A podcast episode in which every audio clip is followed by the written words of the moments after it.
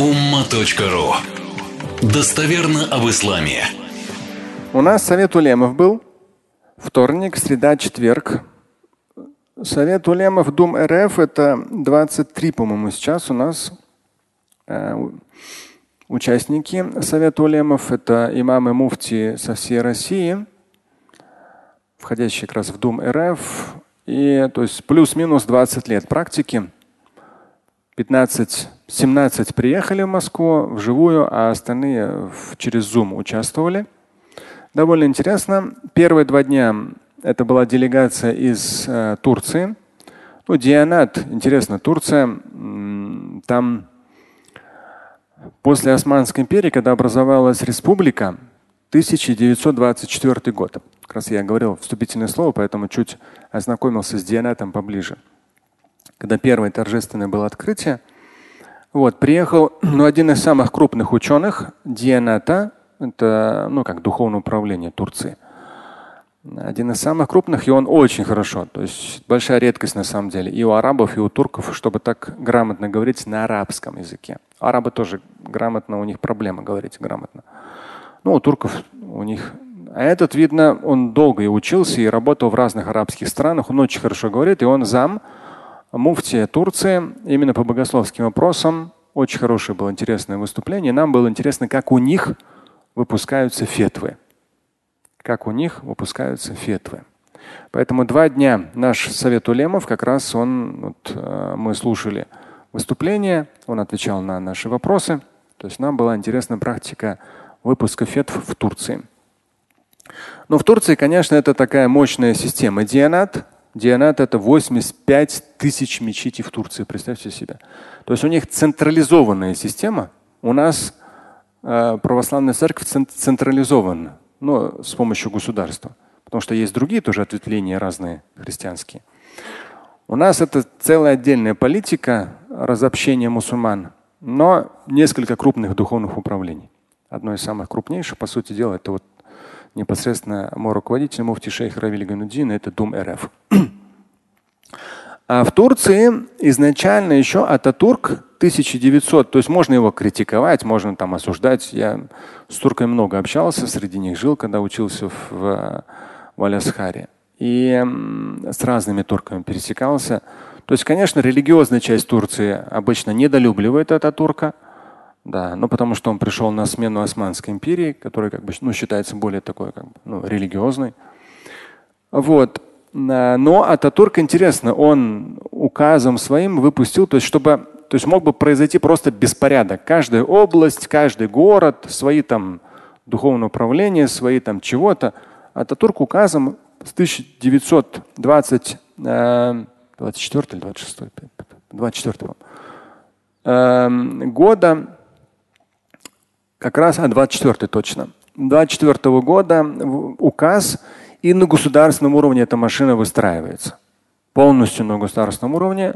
Дианат относит, напрямую э, подчиняется президенту.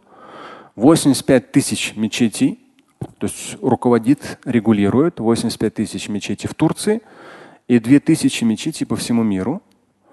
Сотрудников когда мне дали для выступления информацию 110, но они потом поправили. Нет, на сегодняшний день 140 тысяч. Представьте, 140 тысяч сотрудников относятся к этому министерству. То есть это при государстве, министерство 140 тысяч, ну это даже бюджет, попробуйте себе посчитать.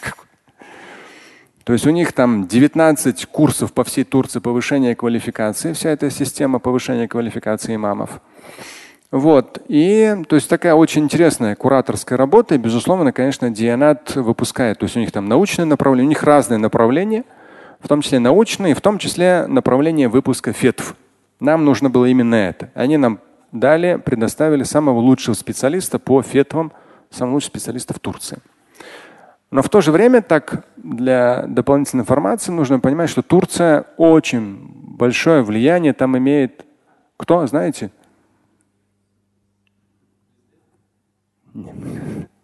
Я говорю про религиозную среду. То есть есть дианат как система, там, государственная и государственно финансируемая. А есть просто джамааты. То есть разные шейхи. Шейх такой, шейх секой. Даже если в Турции оказываетесь в разных областях. Здесь шапочки у всех такие. Смотришь там. Тут женщины вот так одеваются. Прямо вот видно сразу.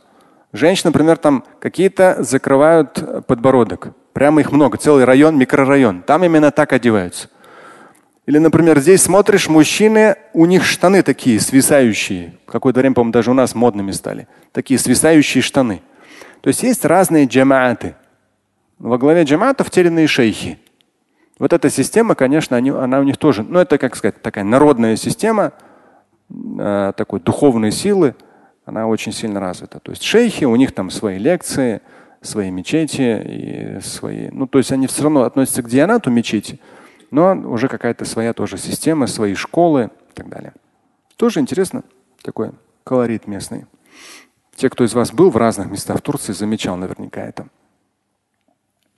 Прям сразу в одежде видно. Тут, причем у одних джаматов такая борода, у других джаматов другая борода. И прямо, прямо это как у нас в Дагестане. Если к определенному течению относится, у них определенная шапочка. Видели, да? У них, насколько я помню, когда с Саид Афенди мы встречались, по-моему, в 99-м, у них как раз вот зеленая, кипяч зеленая, и здесь такая белая лента, ну, такая ленточка пришита. Может, сейчас уже поменялось, я не знаю. Тоже, да? Знаешь. То есть, ну вот это уже система джаматов. Поэтому э, очень полезно было, какова, как выводятся фетвы по современным вопросам в э, Турции. Вот. И вчера последний день был нашего совета улемов, то есть съехались как раз, как я сказал, наши имамы муфти с России, именно кто входит в совет улемов. Но это те люди, которые работают с первоисточниками. То есть совет улемов входят это абсолютно никакого отношения ни к государству, ни к кому. Это государство это не организовывает. Мы сами имамы в свое время решили, что нужно как-то между собой общаться, понимать, где какие проблемы, выводить богословские, э, делать заключения, отвечать на происходящее в обществе. И у нас были две темы. Мы их утвердили, алхамдулillah, все уже закрыли, потому что это очень сложно. В Совете Улемов Дум РФ э, два, основных членов 23, все они выпускники разных вузов. Вот. И Саудовская Аравия, и там Египет, ну разные, разные, разные. Вот. Носители языка все и опыт. Я говорю, важно очень. То есть имам и муфти уже плюс-минус 20 лет. Поэтому, когда мы разбираем тот или иной вопрос, поднимаются все. То есть, с одной стороны, как бы разные богословские школы разбираются, да, с акцентом на ханафитскую, а так вообще – ну и э, в том числе все современные фетвы на этот счет. И одному из совет улемов дается тема. Вот мы как раз вчера уже итогово, то есть мы в течение года прорабатывали там, ну, несколько человек, дорабатывали, была разделена эта тема между несколькими. С учетом опыта была тематика многоженства. То есть в реалиях России многоженство. Почему эту тему мы решили все-таки как Совет Улемов? Понятно, что мы не какой-то не законодательный орган, не все к нам прислушиваются, но как имамы, как муфти российские, мы должны с точки зрения вот аяты, вот хадисы, вот мнение ученых прошлого, настоящего, вот сегодняшняя действительность в отдельных арабских странах, как, что, чего. И как раз эта фетва очень интересная. Она очень большая, больше 20 страниц А4. Я надеюсь, там последние какие-то шероховатости. Все, мы вчера ее утвердили. Последние шероховатости, иншалла, ее на ума.ру вывесим. Как вы думаете, почему мы решили эту тему взять? Понятно, что в исламе есть многоженство, его никто не отрицает. Слушать и читать Шамиля Аляутдинова вы можете на сайте umma.ru. Стать участником семинара Шамиля Аляутдинова вы можете на сайте триллионер.life.